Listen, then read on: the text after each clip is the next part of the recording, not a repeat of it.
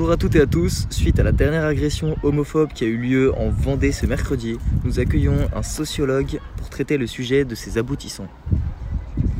Bonjour monsieur, tout d'abord, pourriez-vous nous dire quelle est la nature de cette agression et des agressions euh, du même type que celles-là qui ont eu lieu précédemment? Bonjour, alors ces agressions sont de nature différente. Par exemple, celle de ce mercredi porte sur une agression d'un homosexuel de 60, de 60 ans. Cette agression est donc de nature homophobe, mais il y a de plus en plus d'agressions qui ont une nature raciste, sexiste et bien d'autres malheureusement. En quoi sont-elles nouvelles? Ces agressions sont nouvelles car elles peuvent soit commencer sur le net via des sites de rencontres ou des réseaux sociaux, puis lors de la rencontre des deux individus, l'un des deux tombe dans un guet-apens organisé par l'autre individu, et l'agression a lieu à ce moment-là, ou elles peuvent commencer directement sur les nets par le cyberharcèlement, puis par le biais de dialogue entre les harceleurs, l'un d'eux va se sentir supérieur et il va à ce moment-là agresser physiquement l'individu cyberharcelé. Pourriez-vous nous dresser le profil des victimes? Les victimes font partie principalement de minorités comme la communauté LGBT.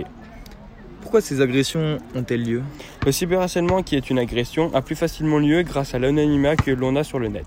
Les agressions physiques peuvent avoir lieu par le biais de défis qui sont donnés sur des sites où des personnes ayant la même vision échangent et cultivent leurs pensées. Et pour en revenir aux traquenards dont je parlais précédemment, ceux qui ont lieu plus facilement car les agresseurs peuvent se créer une fausse identité et peuvent aussi tendre plus facilement un piège à l'individu pris pour cible. Quelles solutions euh, peuvent être apportées pour résoudre ces problèmes? Les premières solutions sont logiquement les condamnations qui l'ont fait aux agresseurs que l'on arrive à identifier, ce qui est compliqué.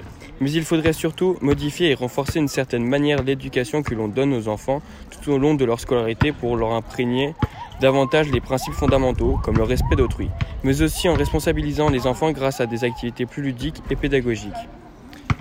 Il ne nous reste plus que 30 secondes pour finir sur ce sujet. Auriez-vous quelque chose à rajouter?